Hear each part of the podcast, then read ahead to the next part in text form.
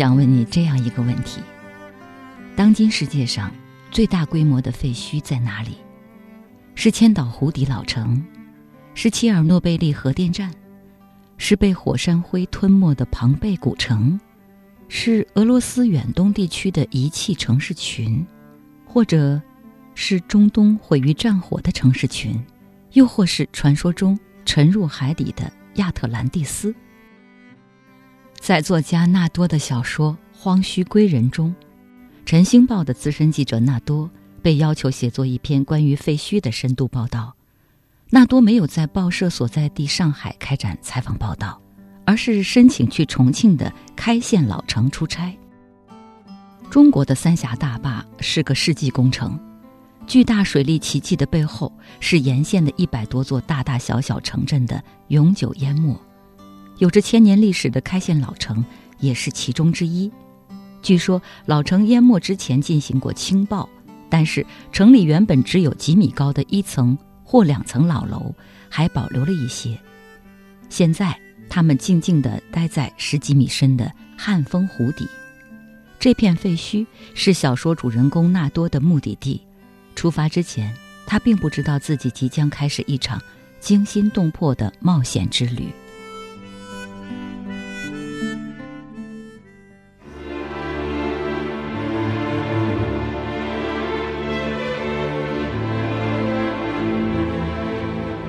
这是一个记者的冒险之旅，是由真实新闻开始的故事。水下的废墟里藏着一个巨大的秘密，原来我们的时间被重置过，真相指向神秘组织与科学家。每个人都有一个来处，每种关系都可以后会有期。本期轻阅读。翻开纳多小说《荒墟归人》，潜入时光河流下的废墟，找回生命里最美的记忆。小说《荒墟归人》是纳多手记系列的第十六部作品，和前作有关联，也并不妨碍读者直接阅读这本小说。和系列的其他作品一样，《荒墟归人》以第一人称讲述故事。主人公依然是《晨星报》的记者纳多，这次的故事依然和真实新闻相关，虚虚实实之间令读者欲罢不能。在阅读小说《荒墟归人》之前，纳多建议大家读一则2007年11月15日的新闻。那天下午，三峡库区清库最后一爆在重庆开县老城炸响，各大媒体纷纷报道了这一新闻事件。十五号，随着重庆开县老城区清库爆破的轰鸣声，有着一千八百年历史的重庆开县成为三峡库区最后一个淹没县城。这一时刻也标志着三峡移民迁建主体工程大部分完成。现在进入起爆倒计时，五、四、三、二、一，起爆！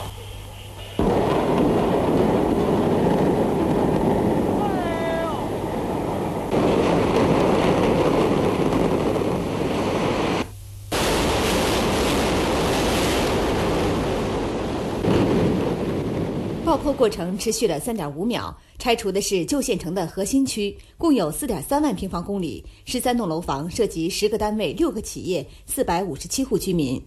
爆破点的建筑分散，再加上爆破区外还有部分没有搬完的住户以及零星的店铺，因此难度较大。爆破一共投入了四百公斤炸药，实施爆破开县旧城，属于三峡库区最后一个全淹县城。十五号爆破结束以后，县内二百五十平方米的建筑物需要清理，清理完毕，这里会被水淹没。依照三峡工程建设计划，三峡库区淹没涉及秭归、奉节、涪陵、开县等重庆、湖北的二十个区县、两座城市、十一个县城、一百一十四个集镇，共一百三十五万人口。二零零二年一月，重庆市奉节县实施首次清洁爆破，截至目前，三峡移民累计安置了一百二十八万人。到明年汛期前，移民搬迁任务将全部完成。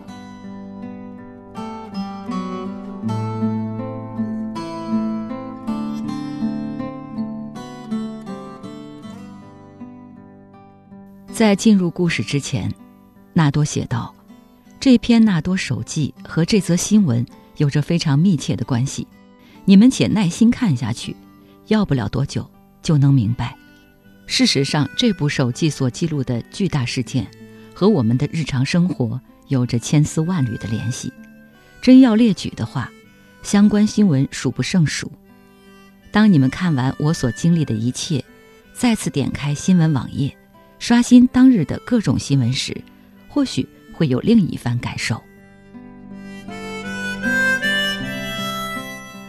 荒墟归人》里的纳多，经历了父亲去世和未婚妻荷西消失的双重打击。荷西的消失是极其诡异的。渐渐的，纳多发现，似乎荷西在世间的痕迹被一点点抹去了，很多人记不起他了。甚至连纳多也恍惚起来，荷西这个人是真的存在过，还是出于自己的臆想？生活的变故让纳多变得消沉，也是在这几年，晨星报社日渐沉沦，人才流失严重。废墟这个选题最初是他带的实习记者小朱提出来的。小朱说：“已经被掩盖的废墟，即将被掩盖的废墟，以及就要变成废墟的城市一角。”代表着城市飞速变化之时的人文情怀。大家一听，纷纷赞同。纳多想，这其中也有纸媒即将成为废墟的心有戚戚焉吧。没想到的是，随着小朱的辞职，这个选题最后落到了纳多的手上。废墟不仅是实体的废墟，还有虚拟世界的废墟，可以挖掘的实在太多了。正如小说中人所说，我们就处在这样一个时代，过去的东西不断被推翻覆盖，新生事物飞快到来，但总有一些东西是永恒的。为选题做调研的时候，纳多发现了一个叫做“废屋环游组”的豆瓣小组，几万个组员天天讨论废墟，通过这个小组。他加入了千年古城开县的私人探索团。这个开县不是今天重庆市的开州区，而是四 A 级景区汉丰湖底下的开县老城。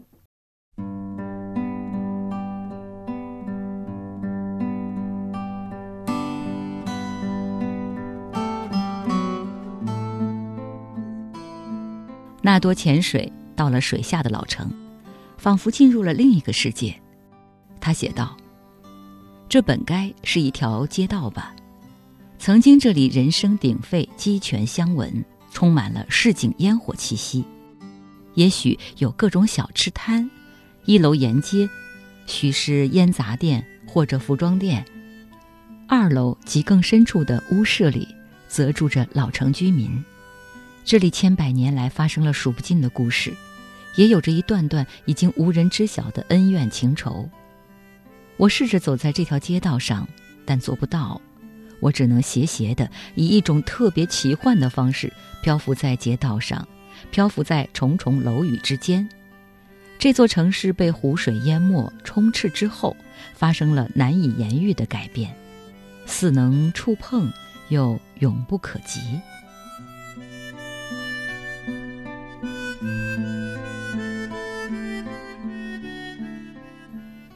在水下，纳多还遇到了一种神秘的现象。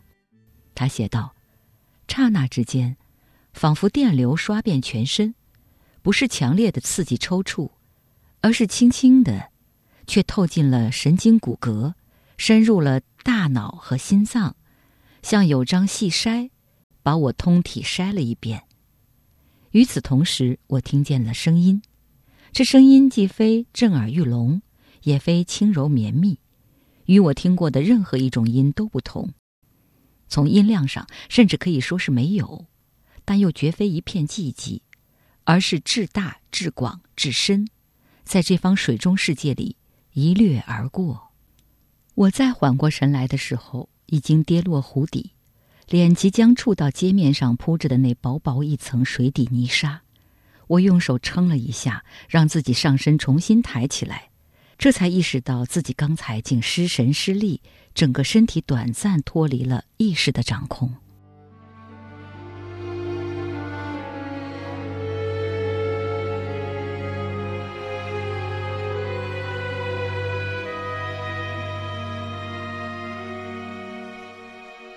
探索团在水下遇见了超自然现象。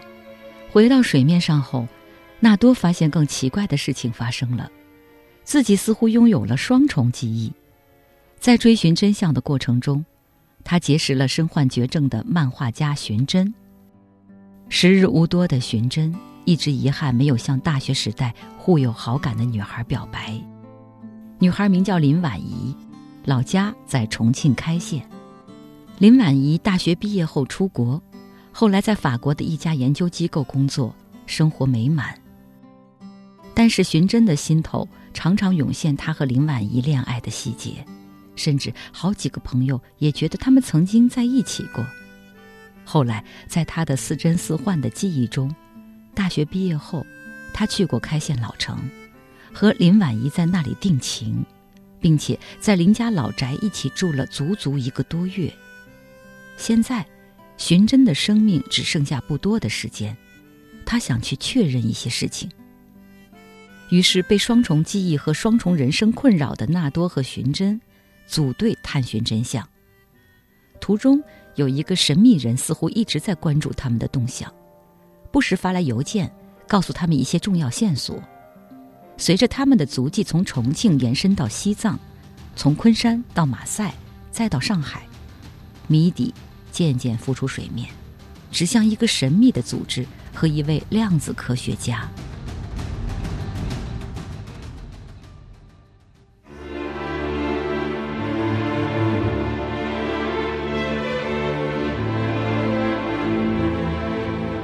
这是一个记者的冒险之旅，是由真实新闻开始的故事。水下的废墟里藏着一个巨大的秘密，原来。我们的时间被重置过，真相指向神秘组织与科学家。每个人都有一个来处，每种关系都可以后会有期。本期轻阅读，翻开纳多小说《荒墟归人》，潜入时光河流下的废墟，找回生命里最美的记忆。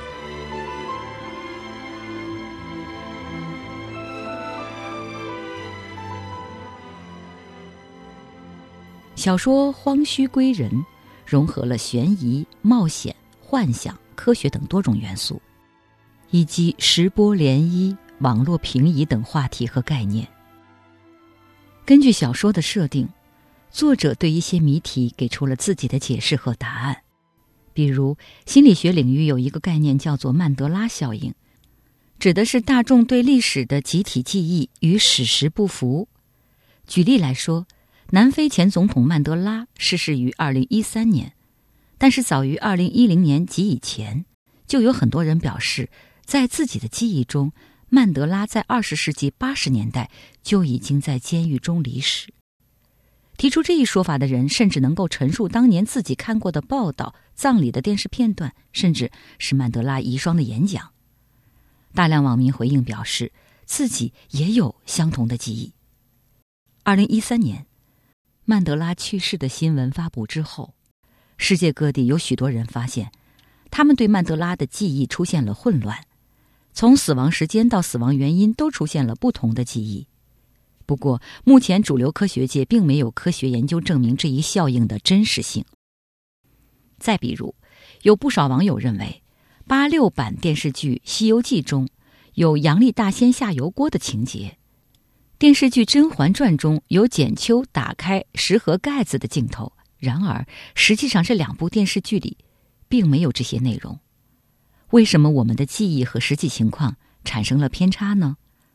纳多在《荒墟归人》中幻想了一场科学计划，制造了石波涟漪，重置了我们的时间和记忆。小说主人公纳多在汉风湖底听到的红音，就是石波涟漪掀起的巨浪。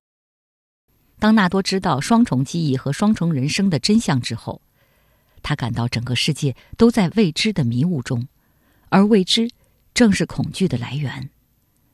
而身患绝症的寻真感受到的是另一种宁静和释然。过去，他一直想要为那段美好的记忆找一个答案，在石波涟漪中经历与林婉仪的另一段人生之后，他放下了执念。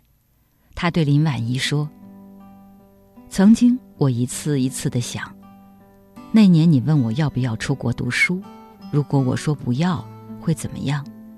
如果出国前我没有主动分手，而是要求你守一份等待，会怎么样？现在我知道了，那可真不怎么样。你的先生很爱你，你的孩子也特别可爱，真好，真的，比和我在一起好一万倍。”寻真笑着说：“我们能在那么好的年纪里有一段，足够了。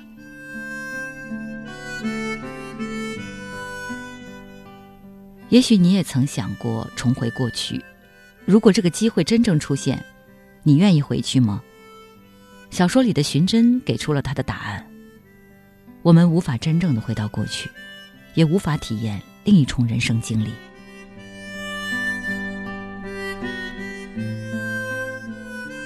人对于记忆的眷恋和执着，拥有巨大的力量。这力量被一个神秘的组织所捕捉，投入到一场激进的科学实验中。废墟是收集这些力量的重要一环。回到节目开始时，我问你的那个问题：当今世界上最大规模的废墟在哪里？纳多给出的答案是网络。纳多写道。我见到了水木清华上学子们天高海阔、壮怀激烈、纵论时政、坐地日行八万里。我见到了新浪聊天室里只因来自同一城市就犹如比邻的温暖慰藉，陌生人互畅心怀。我见到了猫扑论坛上小胖的照片竞相流传，一张张 PS 图片雨后春笋，好一场狂欢盛宴。我见到了天涯论坛上。许霆案群情沸腾，司法激辩，汹汹民意逐公道。所有这一切，并不是显示屏上的页面重放，不是用键盘敲入文字，或者用鼠标点击图标。它们不再是相隔着一个维度的水中月、镜中花，不再是二维的平面，不再是零和一组成的单薄，而是活生生把我包裹进去的世界。无所谓长宽高的空间。无所谓过去未来的时间，它们有自洽的规则。这是由情绪组成的规则，是热切，是失望，是愤怒，是悲伤，是眷恋，是不舍。在网络的世界里，主人公纳多看到了重重叠叠的世界，看到了早已远去的人们那年少时的脸庞。他想到林婉仪说的那句话：“人和事永不会过去，他们一直在别处，沉默的黑暗群山。”寻真的遗言和林婉仪的话可以相互对应着看。他说：“来时走过的路，而今是归途，我要回去了。这一刻，总有一天，它会亮起来，和所有时刻一样，成为一座灯塔。”为你照亮归途。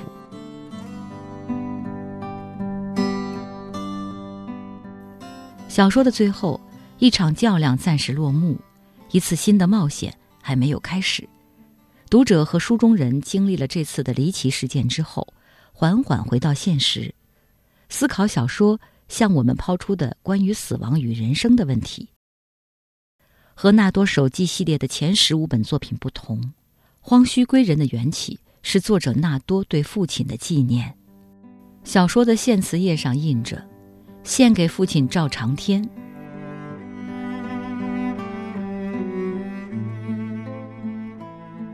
在序言中，纳多写道：“父亲去世已经八年，到如今，我每年会去他的微博下说一两句话。我徘徊在虚幻之地，思绪寻缩于往事与未来之间时。”有一些念头异常强烈的跳动，于是，我写了《荒墟归人》。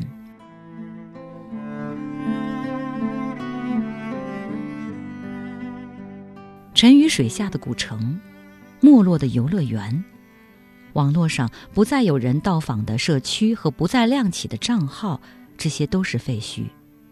今天的世界变化的太快，成为废墟容易。废墟被掩埋，半点痕迹都不存，也很容易。小说中有这样一段话：“慢慢沦落为废墟的，又岂止世间之物？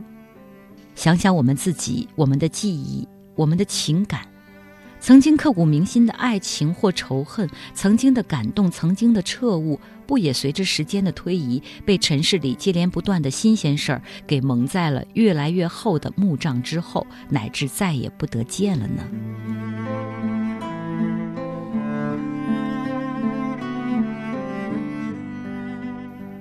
废墟无所不在，然而，废墟真的是废墟吗？废墟还可能复苏回到记忆中最美的时刻吗？废墟和废墟里的记忆对于我们而言意味着什么？也许和书中人一样，每个人都有自己的答案。小说的尾声，纳多被问到这样一个问题：我们常常说人这一辈子赤条条来去，不带走半点东西。可如果真的不带走半点东西，来时和走时一模一样。那么，人是为什么要来到这尘世间走一遭呢？合上小说，我们从废墟中归来，你找到线索和答案了吗？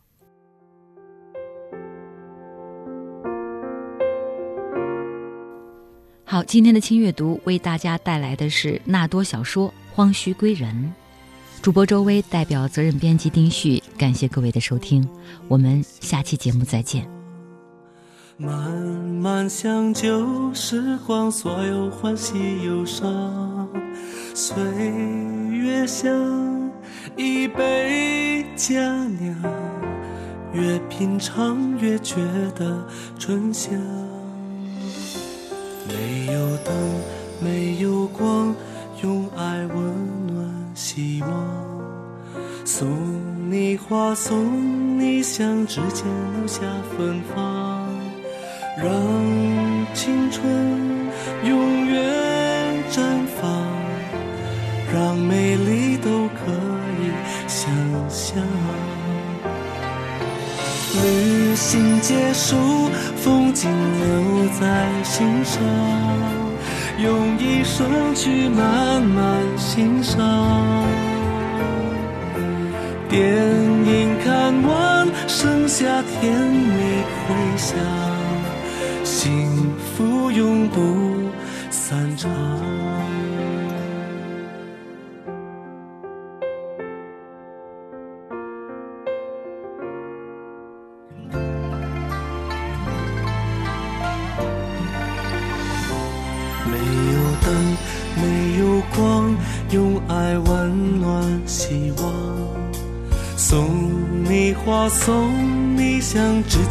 下芬芳。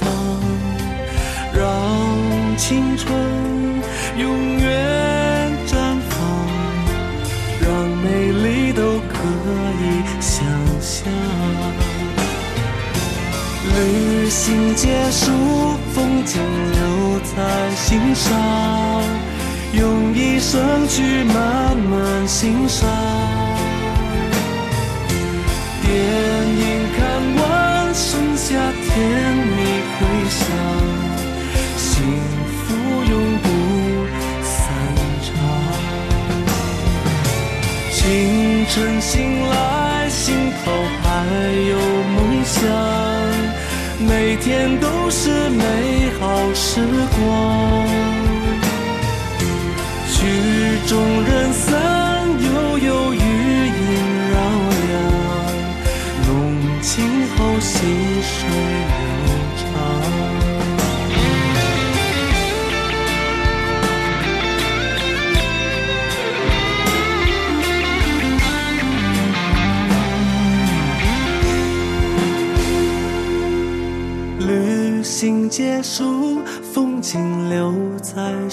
上，用一生去慢慢欣赏。电影看完，剩下甜蜜回响，幸福永不散场。清晨醒来，心头还有梦想。每天都是美好时众人散，悠悠余音绕梁，浓情后细水流长，浓情后细水流